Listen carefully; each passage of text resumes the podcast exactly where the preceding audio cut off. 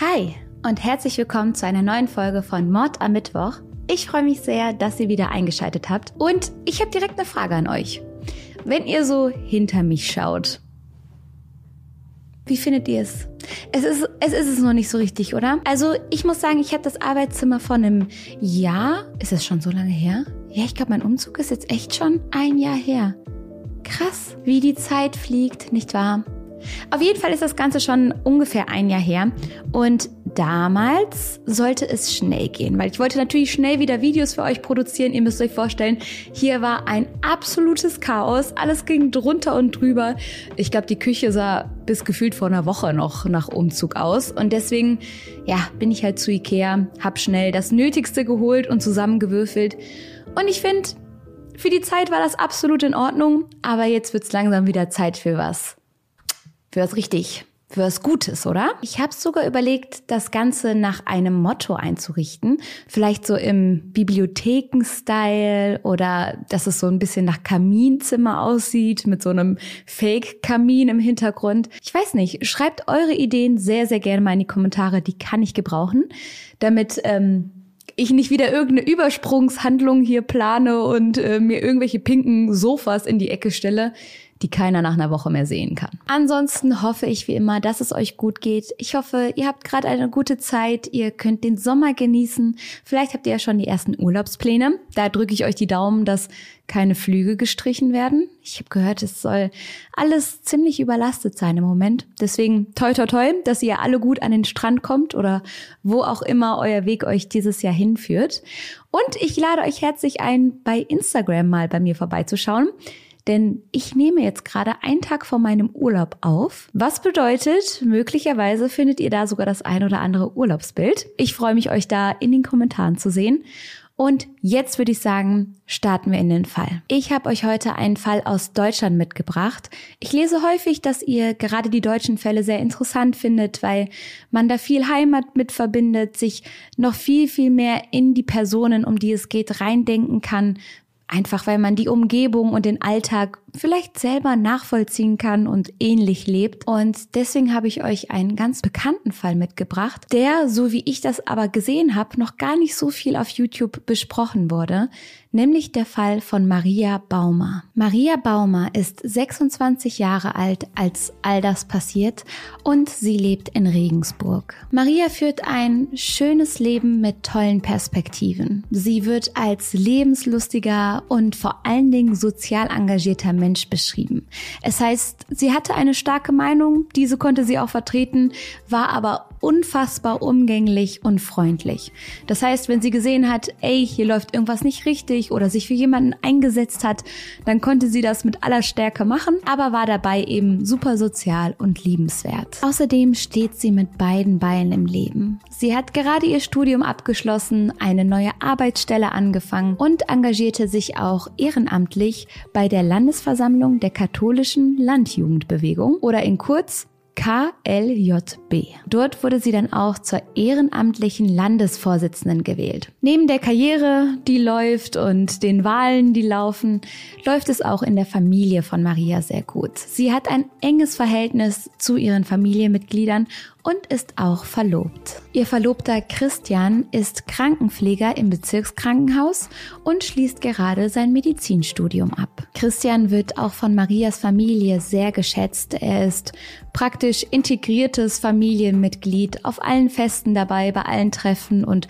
wird von der Familie von Maria sehr geschätzt. Bei den letzten Feiern, an die sich Freunde so erinnern können, erwähnen die beiden auch immer wieder, dass sie nun bald heiraten wollen. Ein Datum haben sie schon, nämlich nämlich den 8. September 2012. Dazu wird es jedoch niemals kommen. Im Mai 2012 geht es für Maria und Christian auf einen gemeinsamen Ausflug. Den machen sie rund eine halbe Stunde von der Heimat Regensburg entfernt, nämlich in Bernhardswald.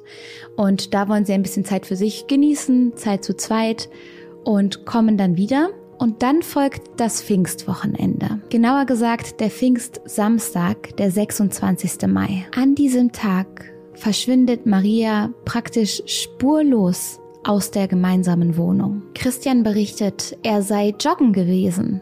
Ganz früh morgens, morgens um neun, Gut, ganz früh ist hier Auslegungssache, aber ich finde morgens um neun joggen gehen ziemlich stramm auf jeden Fall und er sei wiedergekehrt und die Wohnung war leer. Er erzählt, dass er sich dabei erstmal nichts gedacht hat.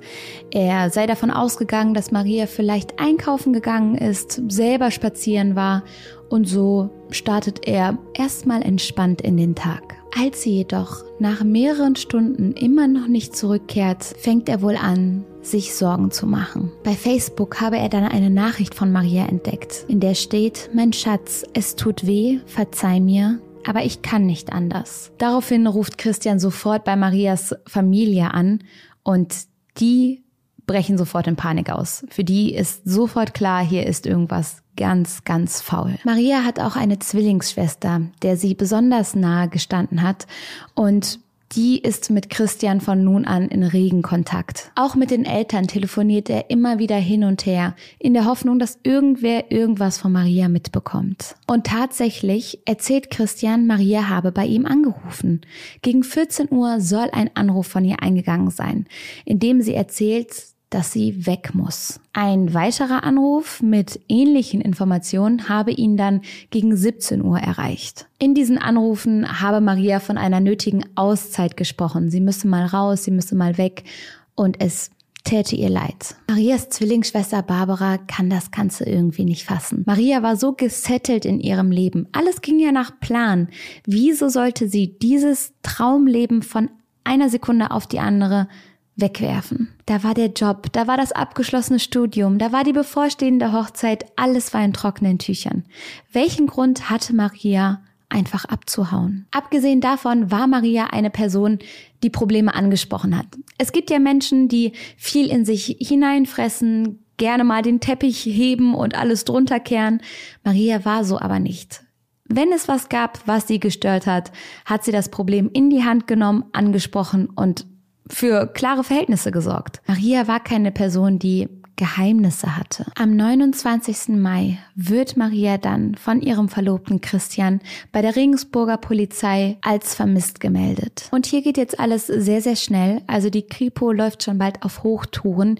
Überall wird nach Maria gesucht, Ausschau gehalten und Aufrufe ausgesprochen. In dieser Zeit beginnt eine lange und sehr, sehr aufwendige Suche. Polizisten durchkämmen den Wald, die Bevölkerung wird aufgerufen, Ausschau zu halten und Bilder von Maria werden veröffentlicht. Marias Familie und ihr Verlobter versuchen alles, um Maria wiederzufinden. So sitzen sie zum Beispiel Ende Oktober 2012 dann gemeinsam bei Aktenzeichen XY. Christian hält an einer Stelle Marias Handy und den Verlobungsring in die Kamera und sagt mit bebender Stimme, ich versuche, ihr durch Wünsche und Gebete Kraft zu schicken. Er berichtet, dass ihn die Ungewissheit so belasten würde und zittert dabei. Er bittet um Mithilfe der Zuschauer, all das jedoch ohne Erfolg. Maria ist und bleibt verschwunden. Was aber passiert ist, dass zahlreiche Meldungen reinkommen. Eine Person hat Maria wohl auf dem Jakobsweg gesehen. Eine andere ist sich sicher, sie in Hamburg gesichtet zu haben. Ein Polizeisprecher sagt,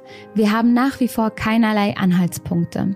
Vielleicht wollte sie sich eine Auszeit nehmen. Vielleicht handelt es sich aber auch um ein Gewaltdelikt. Und der Gedanke daran, daran, dass Maria etwas zugestoßen sein könnte, verfestigt sich langsam. Und die Suche nach einem Verdächtigen endet bei Christian F., bei Marias Verlobten. Der bemüht sich allen Anschein nach ja sehr, sehr stark, Maria zu finden, bei der Suche zu helfen. Und trotzdem ist es nun mal so, dass gerade bei so einer Art Verbrechen erstmal die Leute aus dem engeren Umfeld ins Visier genommen werden müssen. So wird Christian zunächst als Zeuge dann als Verdächtigter und dann als Hauptverdächtigter aufs Polizeirevier gerufen. Und während die Polizei im Hintergrund versucht, die Puzzleteile zusammenzulegen, gibt es einen Durchbruch. Im Herbst, am 8. September 2013, findet ein Pilzsammler plötzlich Marias Leiche. Ihr Körper ist mit Anhydritbinder und Brandtalg überschüttet worden. Es kann ein Spaten gesichert werden, der nur einige Meter entfernt gelegen hat. Und nach diesem grausamen Fund folgen nun weitere Ermittlungen. So wird zum Beispiel Christians Rechner einmal hops genommen und man findet sehr schnell ominöse Suchfragen. So googelte er einmal zum Beispiel der perfekte Mord. Ein anderes Mal suchte er nach tödlichen Medikamentmengen. Und ich meine, klar, meine Suchfragen sind durch die Recherche von True Crimes wahrscheinlich auch sehr, sehr kurios geworden und ich bin mir sicher schon auf irgendeiner Liste des FBIs gelandet zu sein. So als interessante Person sollten wir im Auge behalten, googelt seltsame Sachen rund um Verbrechen.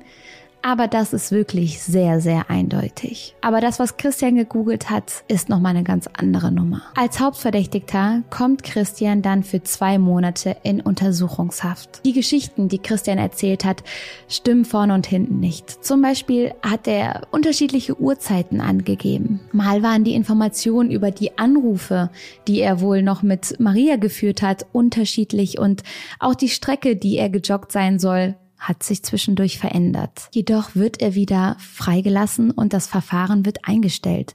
Denn man kann keinerlei Beweise dafür ausmachen, dass Christian es am Ende war. Es sind alles Indizien und vor allen Dingen fehlt hier das Motiv. Denn wie gesagt, es gab keinen Auslöser, keinen Grund, der das alles auch nur ansatzweise erklären könnte. Nicht, dass es Gründe für Mord geben würde, aber hier gab es keinen Streit, hier gab es keinen Konflikt, keine Geldsorgen, nichts. Alles, was war, waren zwei erfolgreiche Studenten, die vorhatten zu heiraten. So gehen jetzt fünf Jahre ins Land, ohne dass weiter ermittelt wird. Eine Zeit, die für die Familie absolut grausam gewesen sein muss, die sich hingezogen hat, ohne dass etwas weiteres angestellt wurde, um den Mord an Maria aufzuklären und vor Gericht zu bringen. Doch nach diesen fünf Jahren wird sich routinemäßig und nach den Anträgen der Familie endlich wieder dem Fall gewidmet. Und schon bald kommen neue Informationen ans Licht. So kommt es dazu, dass Christian F. 2019 dann erneut aus Polizeirevier gerufen wird. Denn etwas Geniales, was in vielen Fällen schon zur Auflösung beigetragen hat, ist ja der technische Fortschritt, den wir hier die ganze Zeit beobachten können. Und so hat sich die Technik auch in diesen fünf Jahren wieder so weit entwickelt, dass man damit neue Dinge feststellen kann.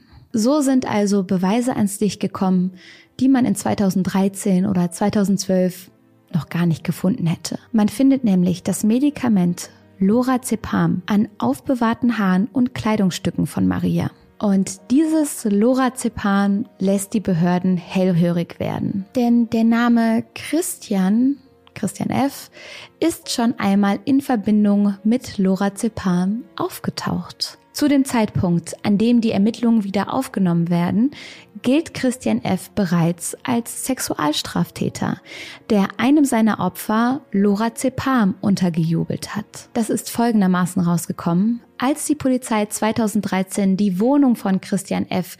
und Rechner etc. durchsucht hat, haben sie dann Bilder und Videos mit Kinderpornografie sicherstellen können und dazu weiteres Material, welches sexuelle Handlungen zwischen Christian F. und einem 13-jährigen Schüler des Domspatzengymnasiums zeigt.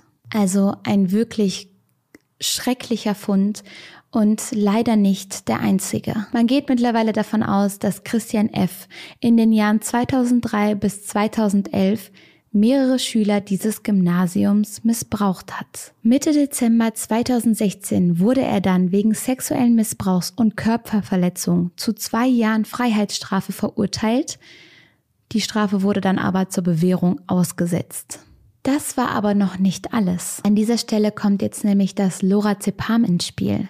Zwei Jahre nach dem Tod seiner Verlobten Maria soll er dieses Medikament einer anderen Frau untergemischt haben. Die Dame mit dem Namen Valerie war eine Patientin von Christian und er hatte ihr das Betäubungsmittel in den Tee gemischt.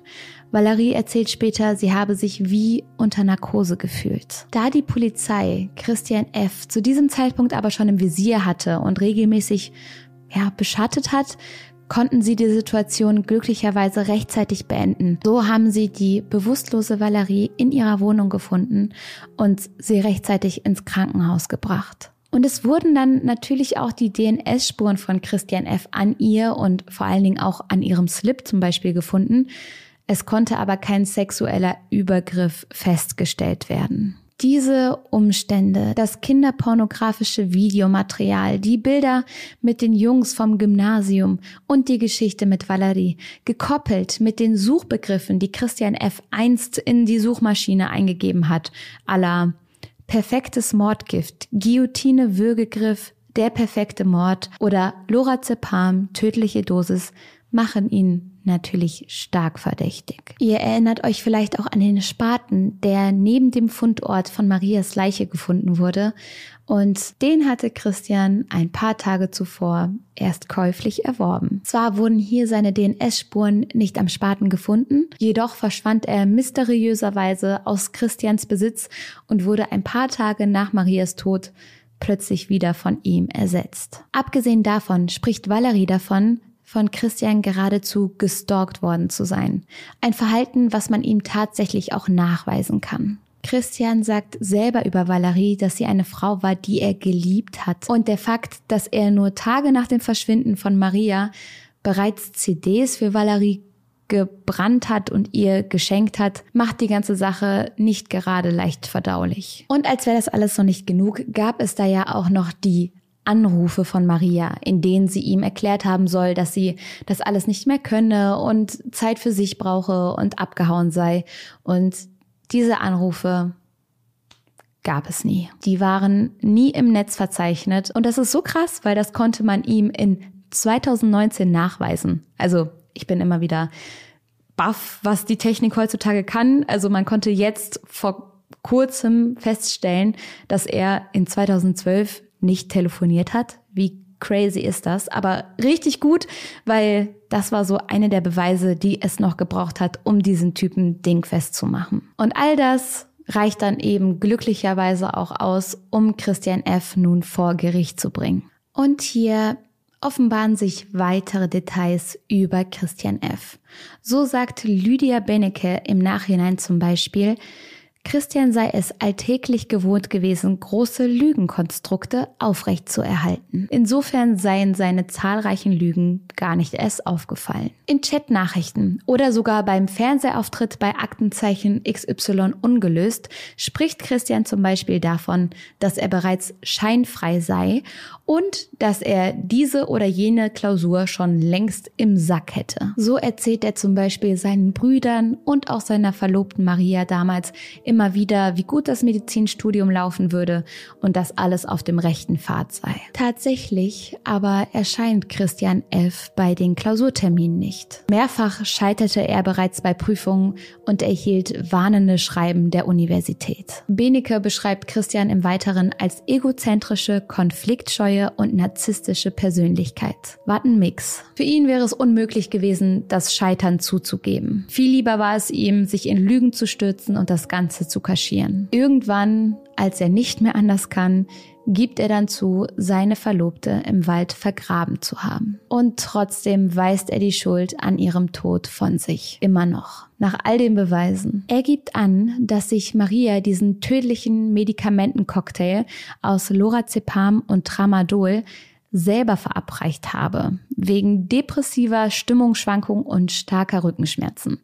Sie habe sich das selbst eingeworfen und dann halt nicht vertragen. Er berichtet im Weiteren, dass er sie am nächsten Tag dann tot im Bett habe liegen sehen und angeblich in Panik geraten sei. Die Medikamente stammen nämlich von seiner Arbeitsstelle, also vom Bezirkskrankenhaus, und er erzählt, er habe Angst bekommen, der Verdacht würde dann auf ihn fallen. Nur deswegen habe er dann in einer Stimmung von unendlicher Trauer gepaart mit Verzweiflung entschlossen, ihren Leichnam verschwinden zu lassen. All das glaubt die Schwurgerichtskammer ihm jedoch nicht. In einem Indizienverfahren kam sie zu dem Schluss, dass Christian F. Maria vergiftet hat, um Platz für eine neue Frau zu machen.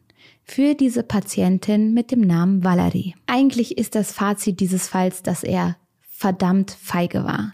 Da war das gescheiterte Medizinstudium, was er wahrscheinlich niemandem beichten wollte, wo er Angst hatte, was man dazu sagt, was er nicht zugeben wollte und dann eine Beziehung, die er mit Maria hatte, die er anscheinend beenden wollte, aber dafür einfach nicht den nötigen Mums hatte. Er war aufgrund seines Narzissmus nicht fähig, Konflikte offen auszutragen, sich eigene Schwächen einzugestehen und hat stattdessen den für ihn leichteren Weg gewählt und Maria aus dem Weg geschafft, anstatt sich mit seinem Problem auseinanderzusetzen und zum Beispiel die Beziehung ganz einfach zu beenden.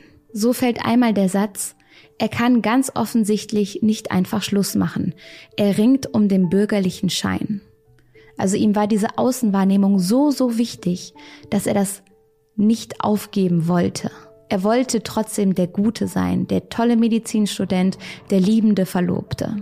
Und aus seiner Sicht hat Marias Verschwinden dann die Vorteile gehabt, dass er diesen Konflikt nicht mit ihr austragen musste und dass er der Familie sagen konnte, er würde sich so Sorgen machen, er wäre so ein liebender Verlobter, ein toller Medizinstudent und ja, hat jetzt auch keine Ahnung, was mit Maria passiert ist. Für ihn war es also die perfekte Lösung. Die Staatsanwaltschaft bringt 19 verschiedene Indizien an, um seine Schuld zu beweisen. Unter anderem den Nachweis der Medikamente in den sterblichen Überresten von Maria Baumer, den Brandteig, mit dem Christian F. sie überschüttet hatte und die Tatsache, dass auch Reste davon in seinem Pkw gefunden wurden. Haare neben der Leiche, die laut DNA-Analysen mit hoher Wahrscheinlichkeit Christian F. zugeordnet werden können. Den Spaten, der neben dem Grab gefunden wurde. Christian F.'s Google-Suchen, die über Löschprotokolle ebenso nachgewiesen werden konnten wie die gefälschten Facebook-Nachrichten, die er sich selbst von Marias Konto schrieb. Ähnlich wie die Anrufe wollte er hier Nachrichten von Maria faken. Das konnte ihm aber nachgewiesen werden, dass das ein Fake war.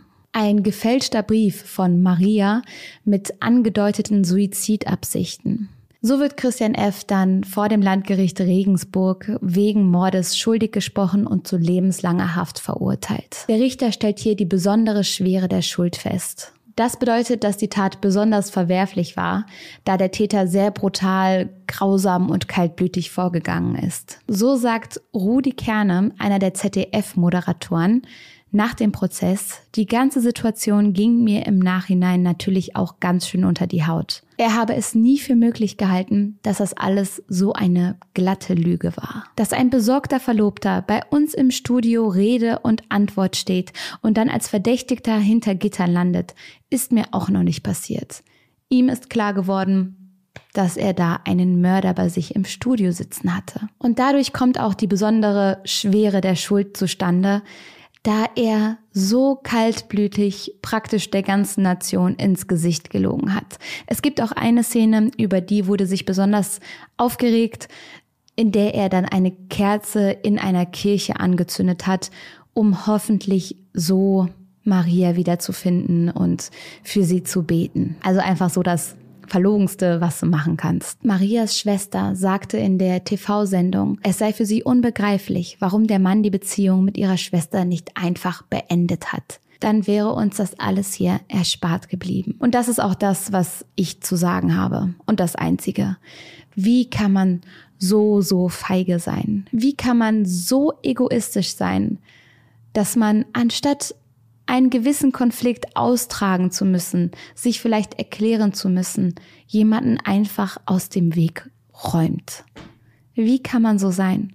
Und Valerie, das ist auch noch ganz wichtig zu betonen, die Frau, um die es ja ging, die Frau, in die er sich verliebt hat, für die er das alles getan hat, die hatte kein Interesse an Christian F. Sie selbst saß später im Prozess. Sie selbst hat dann mit der Zwillingsschwester von Maria sich in den Armen gelegen, die Familie unterstützt. Sie hat gesagt, ich wusste nicht, dass Christian F. so eine Obsession mir gegenüber entwickelt hat. Sie hatte nichts damit zu tun. Das sowieso nicht, aber da war nichts. Das heißt, der Mann hat sich in etwas reingesteigert, wollte etwas erleben, wollte da diese Romanze mit dieser Valerie anfangen und hat sich deswegen seiner alten Lasten einfach entledigt. Anstatt in den Spiegel zu gucken, sich zu überlegen, was will ich vom Leben, wie schaffe ich das, das zu erreichen, ohne andere Menschen zu verletzen. Denn es kann passieren, dass man nicht mehr verliebt ist, Liebe kann schwinden, Liebe kann sich verändern. Das ist alles menschlich. Aber sei doch mutig genug und so fair, das deinen Mitmenschen mitzuteilen und wirklich so eine Tat. Ah, ja, ich glaube, mehr brauche ich gar nicht sagen. Ich glaube, den Rest denkt ihr euch selber. All die Worte, die ich jetzt hier nicht aussprechen kann, wenn ich nicht will, dass YouTube mein Video runternimmt. Ja, ich wünsche der Familie ganz, ganz viel Kraft. Ich ähm, hoffe, dass sie mit dem Gerichtsprozess und dem harten Urteil auch abschließen können. Maria wird immer fort sein. Ich habe einen Satz gehört, der lautet, in einem Mordprozess kann keiner gewinnen. Denn selbst wenn das Urteil am Ende fair ist und die Person weggesperrt wird, so bringt das das Opfer auch nicht wieder zurück. Naja, bleibt ihr mir gesund, passt bitte auf euch auf. Ich freue mich sehr, dass ihr dieses Video geschaut habt, dass ihr bei mir reingeschaut habt und freue mich aufs nächste Mal, wenn wir uns wiedersehen und es wieder heißt, hi und herzlich willkommen zu Mord Mittwoch. Macht's gut!